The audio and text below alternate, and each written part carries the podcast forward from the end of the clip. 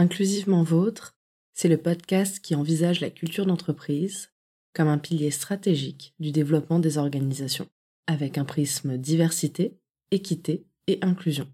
Je m'appelle Laura Driancourt et je suis l'hôte de ce podcast créé et produit par Projet Adelphité, l'agence de conseil et stratégie en diversité, équité et inclusion, qui propose une approche multidimensionnelle pour mettre ce sujet au cœur de la performance des organisations. Nous conseillons les entreprises pour construire une stratégie diversité, équité inclusion avec un maximum d'impact et sans s'épuiser, que ce soit culture d'entreprise, audit, recrutement, évaluation, promotion, grille salariale ou encore sensibilisation. Nous proposons un accompagnement de A à Z. Je vous souhaite la bienvenue dans ce nouvel épisode d'Inclusivement Vôtre. Pendant trois épisodes, nous échangeons avec Sébastien Garcin, cofondateur de Wiser. Wiser améliore la catégorisation et la présentation des produits dans l'e-commerce. En d'autres termes, c'est une startup tech spécialisée en analyse de données. Dans le premier épisode, Sébastien a partagé avec nous ses bonnes pratiques pour briser le cercle vicieux de l'entre-soi. Dans la deuxième partie, il nous a présenté sa vision du Future of Work et plus précisément du Future of Management. Dans cette troisième et dernière partie, Sébastien nous indique comment il connecte avec d'autres hommes pour les aider à trouver une posture d'allié.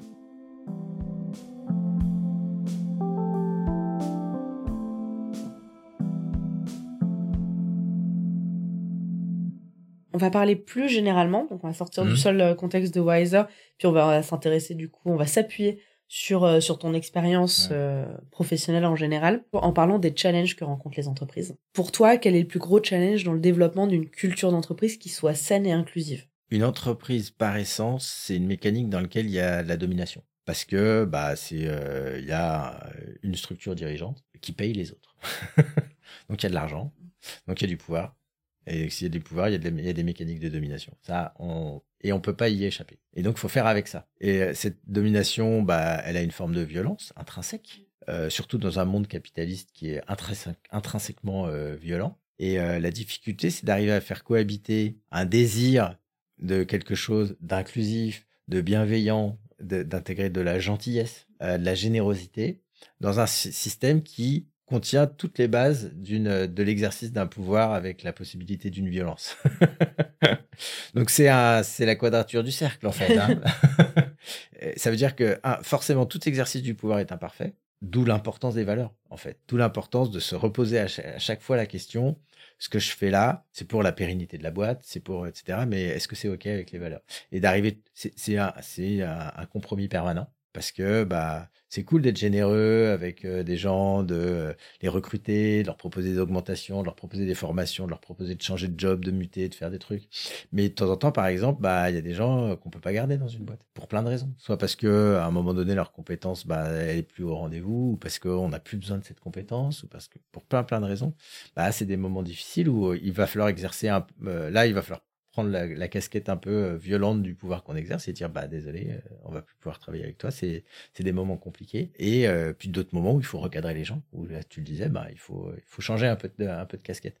Donc le, le challenge, je trouve, c'est d'arriver à faire cohabiter une vision politique et sociale d'une entreprise dans un système qui par essence est un système de domination avec un pouvoir qui peut conduire à de la violence, qui est celui de l'argent. Ça me fait penser au travail de Bell Hooks sur ces sujets où elle disait la solution, ce n'est pas nécessairement, euh, ce n'est pas automatiquement d'avoir plus de femmes au pouvoir, puisque bah, si elles sont corrompues par le pouvoir comme les hommes, en fait, on va retrouver exactement les mêmes problématiques. Le fait d'être une femme, c'est pas, euh, c'est pas un blanc sain. Euh, quant au fait qu'on ne puisse pas être corrompu par le pouvoir, c'est même, c'est au contraire de l'essentialisation des femmes de penser qu'on ne qu'on ne puisse pas être corrompu par ce pouvoir. Ah, mais elle disait, mais pour pas être corrompu par ce pouvoir, ça va être vraiment de se rattacher à ces valeurs, de pourquoi en fait on fait ça, pourquoi on est allé chercher ce pouvoir euh, pour aider les autres, mmh. justement? Enfin, lorsqu'on est dans une démarche, euh, mmh. on va dire philanthropique ou minima sociale, bah, va se rattacher à ça. C'est-à-dire, est-ce que ce que je fais, c'est toujours aligné avec mon objectif initial? Pour pas que la fin justifie toujours les moyens. Ouais, ça c'est sûr. Pour toi, quel est le plus gros challenge qui attend les entreprises quand il s'agit de diversité et d'inclusion? C'est un challenge qui est global. On vit dans un univers qui par essence est sexiste et raciste. Et homophobe, etc. Ouais, on va faire la liste. Agiste, homophobe, validiste. voilà, intersectionnellement problématique. Et les entreprises, c'est c'est juste une, un petit morceau de cet univers-là. et même si on, est créé, on essaye de créer une bulle, elle sera jamais étanche, puisqu'on va importer dans cette bulle des mécaniques. je dirais, les mécaniques de domination sociale dans ma boîte, elles sont là. Il y a deux mecs blancs qui ont le pouvoir. C'est quatre personnes, alors pas, pas toutes blanches, mais éduquées, bourgeoises, qui ont le pouvoir autour. Et bah, voilà. on, a, on a beau en être conscient, savoir que ça existe. en même temps, on est dans une mécanique où, bah, pour diriger une boîte comme ça, on a besoin de gens qui ont fait des études supérieures, qui ont des diplômes, parce qu'on a besoin de, ces compétences-là. Et donc là, on est condamné finalement, à reproduire ces mécaniques-là. Donc, euh, et à nouveau, le challenge, ça va être d'arriver à faire vivre quel est le niveau de code que je dois respecter, puisque je dois respecter certains codes pour que la boîte bah, lève de l'argent, euh, ait un compte en banque, euh, se fasse pas redresser judiciairement, facture ses clients, se fasse payer, enfin toute cette mécanique-là. Donc il faut respecter ces codes-là sans que ça soit une machine à écraser les, gens. Donc euh, et là c'est le, moment où quand on est fondateur d'une entreprise ou cadre dirigeant, on doit bien faire son introspection entre à quel point je suis prêt à sacrifier mes valeurs humaines au respect du code et à quel moment je suis plus ok. Et si je suis plus ok, bah si je suis dans une boîte, bah soit j'ai les moyens de changer les choses soit je me casse. et c'est pas toujours facile de se casser. Hein, on peut avoir des crédits, on peut avoir des trucs, des contraintes et tout. Et je juge pas les gens qui se cassent pas hein, du tout. Hein. Euh, moi, si je suis arrivé à me casser de certaines boîtes où euh, j'étais dans cette mécanique-là, c'est parce que euh, bah, j'avais fait le choix économique de pas me mettre au taquet par rapport aux revenus que j'avais. Mais ça, je pouvais le faire parce que j'avais un revenu important. J'ai pu avoir cette liberté à certains moments de dire je suis plus d'accord, je me casse. Mais c'est un choix de riche, à nouveau. Ce que j'allais dire, au final, cette liberté, c'est grâce au privilège. Exactement. C'est un choix de riche, c'est sûr. Mais si déjà tous les gens qui ont ces privilèges arrivaient à prendre ces, choix, déjà, ça, serait mieux. Oui, parce qu'au final, les entreprises, on va dire problématiques, mmh. elles n'arriveraient plus à recruter ou en tout cas plus difficilement, plus difficilement et elles perdraient euh, des talents parce qu'ils diraient, bah, en fait non, mmh. stop. Et là, la génération qui arrive, elle est de plus en plus exigeante sur ces questions de diversité et mmh. d'inclusion. Ça va finir par se faire parce qu'en fait là, on a un mouvement de masse qui arrive des plus jeunes. Mais c'est vrai que si en plus, on rajoutait les personnes qui ont du privilège de prendre la parole, en fait, et de dire stop, ça, ce n'est pas OK. Et en fait, si on continue comme ça, moi, je m'en vais. Ça peut être aussi un, moyen de levier, euh, un levier de pression, euh, un moyen de pression pour, euh, pour dire ce comportement, ce type de management n'est pas OK. je prends l'exemple d'un ami qui, qui travaille dans un très grand groupe et il parle avec une de ses nouvelles collègues et elle lui explique qu'il y a un collègue qui lui a fait des remarques à caractère sexuel. Et il lui a dit, bah, en fait, enfin, si tu veux, je t'accompagne au RH. Euh, et si tu le sens pas, euh, moi, je peux aller voir les RH et faire remonter l'information. Elle a fini par aller voir les RH. Et les RH ont dit merci. Parce qu'on sait qu'il craint, mais on n'a pas de témoignage. Il n'y a personne qui vient parler. Mais là, ça y est, on a un témoignage. Donc, en fait, on va pouvoir le faire sauter. 15 jours après, il était parti. Enfin, 15 jours, un mois après, euh, je pense qu'ils ont fait une rupture. Enfin, ils ont fait un licenciement, mais ils ont dû négocier pour qu'il parte plus tôt, etc. Euh, prendre ses congés. et en fait, typiquement, le, positionnement de cet ami dont je parle, de dire c'est pas ok, et je peux t'accompagner au RH, et si tu te sens pas d'aller au RH, moi je vais je peux y aller pour toi. Bah ça, c'est une démarche aussi forte qui va permettre à la victime de se sentir entourée, accompagnée, et qui va montrer aux gens qui n'ont pas qui ont des comportements qui ne sont pas respectueux que ces comportements-là ne sont pas ok. Bah c'est la posture d'allié en fait. Hein. C'est ça. Ça fait dix ans que je réfléchis à, ces, à ce sujet-là et ça fait quelques années que j'ai j'ai découvert ce concept d'allié qui a été un peu inventé aux États-Unis autour de, en fait, qui donnait un statut à des euh, blancs qui voulaient participer aux luttes antiracistes. Ça m'a beaucoup intéressé parce que quand on s'intéresse en tant qu'homme blanc, qu'on s'intéresse au féminisme intersectionnel, bah on n'a pas sa place et c'est normal. Mais par ailleurs, on a un rôle à jouer quand même. et euh, déjà, on a un rôle à jouer à titre personnel d'arrêter de, merder, si je veux euh, résumer.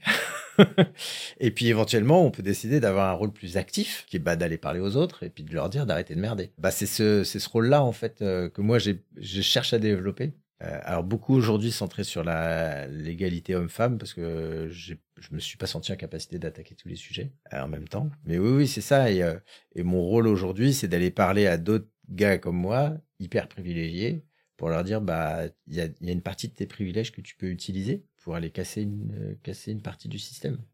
Et les privilèges que tu peux utiliser, bah, c'est que tu un mec blanc et qu'on t'écoute. quoi. Donc, euh, bah, parle. Mais euh, évite de dire des conneries. parle bien.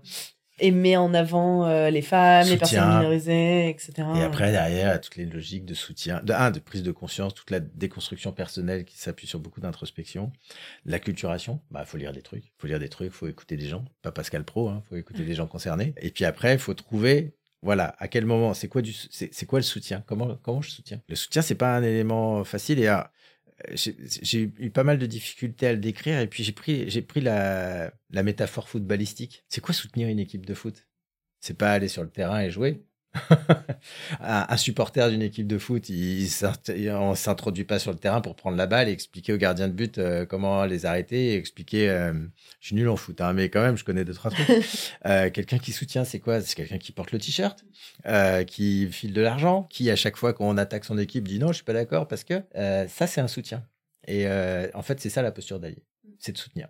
Alors, on peut décider de soutenir les femmes, on peut décider de soutenir euh, euh, n'importe quelle population euh, discriminée, ou toute, ou une, chacun ses combats. Mais, mais voilà, il y a une utilisation responsable des privilèges qui nous ont été confiés à la naissance, bah, c'est celle-ci. J'aime beaucoup la métaphore footballistique et je pense que je vais la réutiliser parce qu'elle est... Up to you. oui, non mais je crois que c'est la, la définition, enfin en tout cas l'exemple euh, l'image la plus claire de mm. ce que c'est être allié que mm. j'ai entendu euh, depuis euh, depuis longtemps. Parce que parfois effectivement c'est pas toujours évident de comprendre c'est quoi la posture d'allié exactement. C'est quelque chose qui revient beaucoup. Notamment je pense quand on a que des privilèges. Parce que tu vois moi, en, bah, en tant que femme je suis LGBTQIA+ mais ça se voit pas. Tu vois j'ai un passing hétéro etc mais du coup le fait d'être femme d'avoir des discriminations fait que c'est un peu plus facile pour moi de pouvoir comprendre la violence de l'oppression, par exemple par rapport au racisme. Et du coup, ça me permet plus facilement de me mettre en empathie, parce que j'ai une compréhension de l'oppression, alors pas la même, mmh. mais des mécaniques, parce qu'au final, les mmh. oppressions, les mécaniques sont quand même très similaires, elles sont toutes interconnectées, donc mmh. sans surprise, bah en fait, il y a des expressions de ces oppressions qui vont être les mêmes, pas toujours, mais dans pas mal de cas. Par contre, quand on est en position où on n'a que des privilèges, c'est plus compliqué du coup de, de faire ce travail d'empathie et de, de, de se mettre à la place de l'autre parce qu'au final on peut c'est vraiment difficile de comprendre voire impossible. On peut euh, apprendre les choses comprendre les mmh. mécaniques mais on peut pas savoir ce que ça fait dans la chair. Déjà en tant que garçon on est socialisé à couper son moteur empathique. La socialisation des garçons, c'est une socialisation qui est vraiment construite sur euh, apprends à ne pas soutenir le faible, apprends à te désolidariser du faible et voir apprends à taper avec les autres sur le faible. Donc euh, et comment est-ce que un être humain peut participer à cette curée autour du faible, c'est en déshumanisant le faible et donc en coupant son empathie vis-à-vis du faible. Ça a été la mécanique de l'invention du racisme avec l'esclavage. Hein. C'est on a inventé le, racisme pour permettre... Pour justifier l'esclavage. Pour justifier, pour faciliter le travail des gens sur le terrain qui devaient euh, torturer, martyriser euh, des euh, centaines de milliers de Noirs. Et on a fait pareil avec les nazis dans les camps de concentration. Donc c'est une mécanique assez efficace où on coupe l'empathie vis-à-vis d'une certaine partie de la population. Et donc nous, en tant qu'hommes, bah, on, on nous débranche l'empathie. Mais il y, a, y a un endroit intéressant qui est la cour de récré. C'est pas un endroit très cool. En plus, moi, j'ai été euh, scolarisé dans une école de garçons. Quand on n'est pas du bon côté, c'est-à-dire quand on n'a pas d'aptitude à la violence, euh, de capacité à être brutal, euh, un manque de goût pour le fait d'opprimer des camarades plus faibles, ben on se retrouve du côté des faibles en fait. Et sans être nécessairement la cible de harcèlement, etc., on vit dans ce climat de violence où à tout moment on peut se faire brutaliser, humilier et on n'aura aucun recours. Aucun recours puisque l'institution te protège pas, l'environnement te protège pas, et du coup tu passes du côté des faibles et t'es bon écrabouillé. Et là, euh, là cette euh, cette expérience de l'humiliation, tu la connais. Et euh, moi, je me rends compte, j'ai de nombreuses prises de parole sur, ce, sur le sujet de la masculinité, puis de la responsabilité des mecs comme moi dans, dans la situation dans laquelle on est aujourd'hui, puis du rôle qu'on pourrait jouer pour que ça change. Et je reçois pas mal en, en DM des mecs qui disent ouais je suis trop d'accord avec ce que tu dis etc et quand je creuse un peu avec ces gens là ils ont un peu tous la même expérience de la cour de récré. Et où donc ils n'ont pas oublié cette expérience de l'humiliation et de l'oppression. Et c'est celle-là que je vais aller chercher en fait pour leur dire bah tu vois euh, il y a d'autres gens qui vivent ça au quotidien toi ça a été quelques années de ta vie c'est pas cool mais maintenant c'est terminé parce qu'en revanche tu as peut-être tous les éléments qui t'ont permis de prendre le pouvoir mais en revanche je pense que t'as pas oublié les moments que tu as passés à ce moment-là. Et, euh, et c'est cette euh, et là on peut rallumer l'empathie en fait. Oui, parce que du coup on a on a un élément commun. On a un élément commun. Tu as, tu as cette, ce truc que tu as vécu là quand tu avais 7 8 ans où te, où un type t'a arraché ton cartable, et t'a craché dessus et t'a foutu par terre et t'a piqué tes pompes. Bah il y a des gens qui vivent tous les jours. Ce que tu décris de l'institution ne protège pas. Euh, c'est au final c'est la même mécanique que lorsque ce sont des hommes qui sont battus dans les violences conjugales en fait où ils sont pas aidés mmh. J'ai un ami euh, bah, qui a été euh, victime de violences conjugales euh, par sa, sa conjointe. Et il m'a dit, mais en fait, je ne pouvais pas aller à la police. Personne m'aurait cru. Et je pouvais pas lui rendre les coups. Parce mmh. que c'est moi qui aurais été le méchant dans ce cas-là. Mmh. Donc, il pouvait pas se défendre en tant que tel. et Dieu soit il est parti, etc. Et bon, bah, maintenant, ça va mieux. Mmh. Et il m'a dit, quelque chose qui m'a, qui, qui, me bouleverse encore en en parlant, c'est, il me fait, je pense que ça a fait, ça m'a fait devenir quand même une meilleure personne. Parce que je pense que ça lui, ça a en partie Peut-être qu'il était encore là, il était mmh. déjà là, son moteur empathique, je le connaissais pas à ce moment-là. Mmh. Mais en tout cas, ça a dû réactiver, renforcer son empathie. Alors, c'est terrible de mmh. passer par ça, ça m'a rendu très triste. Mais ça me, ça me fait penser à ça, en fait. Que si on arrive à, dépasser le, le, moment de violence, qu'on arrive à se reconstruire, mais qu'on n'oublie pas l'humiliation, qu'on sait ce que ça fait, bah, ça peut permettre de, de créer des ponts. Ouais, tout à fait. En tout cas, ça fait partie des moteurs qui peuvent déclencher des bonnes prises de conscience. On va arriver sur les questions de conclusion et on va parler des idées reçues. Est-ce que tu pourrais me citer une idée reçue sur la culture d'entreprise et son lien avec la stratégie? Une idée reçue qui se vérifie assez souvent, c'est que c'est bullshit. C'est souvent un truc plaqué et que justement, euh, ça n'a strictement aucun lien avec la stratégie. c'est là où on voit que c'est que c'est plaqué. Parce qu'en fait, tant qu'on n'y a pas goûté, on ne sait pas ce que c'est et que ça s'établit en fait. Elle, elle, apparaît pas comme ça. Elle va pas venir de l'extérieur. En revanche, pour qu'elle se concrétise, qu'elle se concrétise en mots, en promesses et en actions, euh, bah, c'est un projet à part entière. Il est rare qu'il y ait des compétences pour euh, faire émerger ce projet en interne. Donc même si c'est quelque chose qui doit émerger de l'interne, je suis convaincu qu'il faut des tierces personnes pour euh, venir bah, cristalliser. C'est souvent une réalité. moi, c'était mon cas. Il y avait une réalité et j'ai eu besoin de la cristalliser autour de mots, de, de projets et d'actions. mais ça, j'aurais jamais pu le faire tout seul en fait. Il fallait vraiment que j'ai euh, qu'il y ait une aide extérieure, un moment, que ce soit un projet, que ce soit un sujet. Et toujours dans la continuité des idées reçues, une idée reçue sur la diversité et l'inclusion. Quand on ne connaît pas le sujet, on peut penser que c'est un côté euh, gentil. Alors même si moi je suis un fervent défenseur de la gentillesse, la gentillesse a mauvaise presse, surtout dans l'univers des entreprises où euh, si on est trop gentil à certains moments, c'est pas bon en fait. De temps en temps, faut savoir montrer les dents. Faut pas être toujours gentil. Il n'en reste pas moins que euh, il y a une idée reçue sur le fait que c'est un peu bisounours, que tout le monde il est beau, tout le monde il est gentil. Bah en fait non, c'est pas ça. Déjà, bah il y a des personnes euh, issues de classes opprimées qui peuvent être non compétentes, managers toxiques au même titre que n'importe qui. Ce sont des êtres humains. on est tous foncièrement imparfaits. Il y a un autre aspect qu'on on voit souvent où on dit qu'une équipe plus inclusive, plus diverse et plus efficace, plus machin, etc. C'est peut-être vrai. Perso, j'en suis pas du tout convaincu. Les chiffres qui sortent là-dessus, je trouve que euh, on est plus dans la corrélation que dans la causalité. Euh, moi, c'est pas mon moteur. En fait, mon moteur, il est politique. C'est-à-dire que euh, une entreprise, et en particulier une start-up, c'est un ascenseur social. C'est-à-dire que les gens, c'est comme ça que je le vois. C'est-à-dire que quelqu'un qui rentre dans une start-up, il va avoir l'opportunité de grandir socialement. Parce que ça va très vite. On peut apprendre plein de trucs. On, se voit confier des responsabilités à un âge où normalement on les a pas. Euh, le truc grossit normalement, donc les gens grossissent avec. Et que en plus cette euh, startup elle bénéficie d'argent public, euh, d'argent privé, etc. Et à partir du moment où on le voit comme ça, bah moi le projet politique c'était de faire en sorte que cet ascenseur soit pas réservé toujours aux mêmes, qui par ailleurs en ont d'autres mais d'ouvrir les portes de cet ascenseur à des gens qui n'ont pas nécessairement la possibilité de rentrer dans d'autres ascenseurs. Et donc, pour moi, c'était vraiment, c'était vraiment, c'est vraiment un projet politique, en fait. Je pense que c'est, effectivement, c'est important de, de décorréler la diversité et l'inclusion et son importance de, euh, des performances, en fait, mmh. financières. On en parle avec, euh, je suis en relation assez régulièrement avec des, d'autres professionnels de la diversité et de l'inclusion, d'autres consultants et consultantes. Et la question qui revient quasiment tout le temps, c'est oui, mais si un jour il y a des études qui nous disent le contraire, hmm. on fait quoi? Donc en fait là, on est plusieurs à dire, en fait, il va falloir qu'on fasse un travail auprès de nos clients hmm. en disant effectivement, c'est euh... alors il y en a beaucoup qui vont être réfractaires à parler de politique. Moi, je suis d'accord avec toi, hein, c'est un projet politique. Mais du coup, de dire, en fait, ce qui va compter, c'est l'impact social qu'on réalise. Et le financier, bah, c'est un bonus. Voilà. Mais vraiment, ce qui va compter, c'est l'impact social.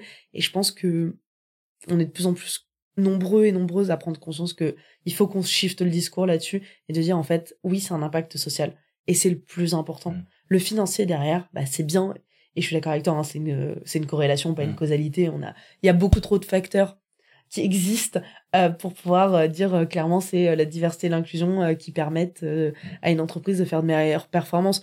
Je pense que quand on a des vécus différents, des visions différentes, des parcours différents, cela enrichit profondément les équipes. Après, ça crée des frottements. Donc il faut bien savoir les manager pour justement bénéficier de toute cette richesse. Mais c'est essentiel qu'on shift le, qu'on bascule le discours sur ce qui compte, c'est aussi l'impact social. C'est avant tout l'impact social. Ouais, la- l'impact, la justice sociale. Mm. Et un entrepreneur, il a, même s'il est une équipe de trois personnes, c'est un petit, c'est un mini monde en fait. On peut déjà faire ce petit mini monde tel qu'on voudrait que le monde soit.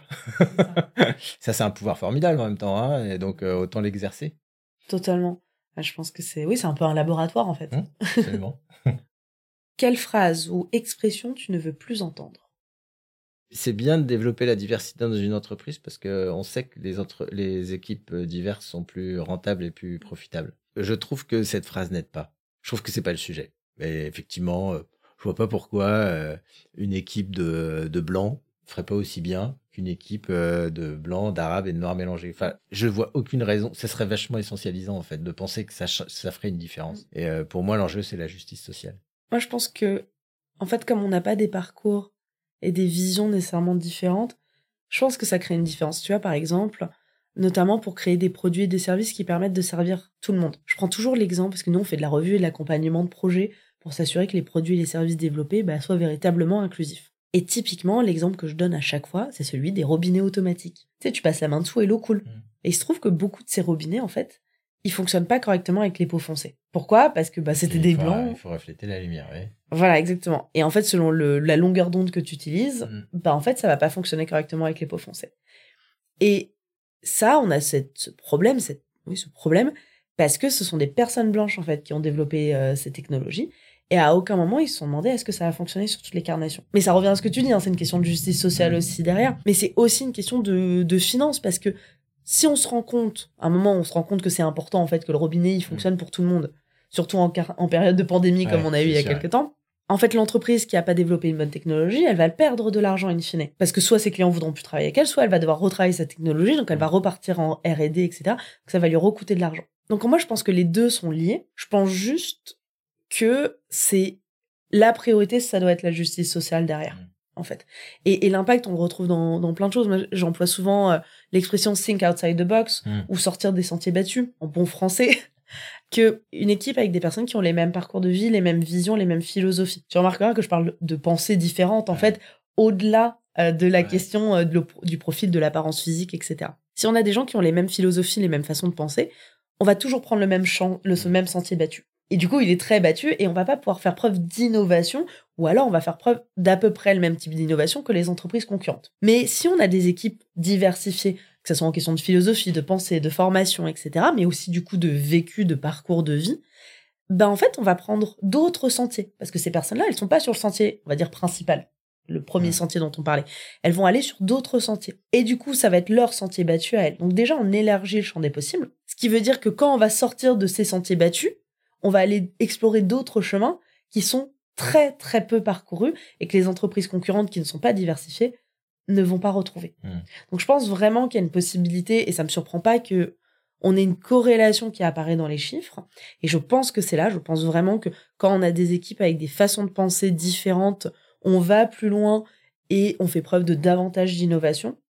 Mais ça ne doit pas être la raison principale pour laquelle on fait de la diversité et de l'inclusion. Mm. La raison principale, c'est comme tu le dis, c'est la justice sociale. Voilà. Ça, c'est mon positionnement. On est presque d'accord. Super. Et pour finir, une toute petite dernière question qui est très simple, Mm. que je pose à tout le monde en fin d'enregistrement. C'est à la fin de cet épisode, comment tu te sens? Je me sens très bien. Euh, et finalement, assez, euh, assez fier que, un, tu trouvé mon histoire intéressante. Euh, parce que, bah, on se connaît un peu, puis je sais qu'à quel point tu travailles dans ce domaine-là. Donc, si tu trouves que mon histoire est intéressante, ça veut dire que j'ai pas trop mal bossé. je, je me sens validé. Donc, bah, c'est toujours agréable. Donc, euh, bah, voilà, c'est ça, agréable. Super. Bien écoute, merci beaucoup Sébastien. Merci à toi. Et puis euh, j'espère que cet épisode vous a plu et on se retrouve très bientôt pour un nouvel épisode d'Inclusivement Vôtre. La posture d'allié est un cheminement continu et sans fin. Tout le temps à ajuster, à nourrir de lectures, de nouvelles connaissances pour obtenir une compréhension plus fine du monde et des mécaniques de discrimination. Cette démarche est à l'image de l'évolution des oppressions permanentes. Elle s'applique aussi bien aux individus qu'aux entreprises. En effet, les entreprises ne sont pas dans un espace-temps coupé du reste du monde. Elles doivent également prendre leurs responsabilités pour ne pas reproduire les discriminations et offrir des espaces de travail sécurisants. Au final, c'est un travail continu pour répondre aux besoins des salariés.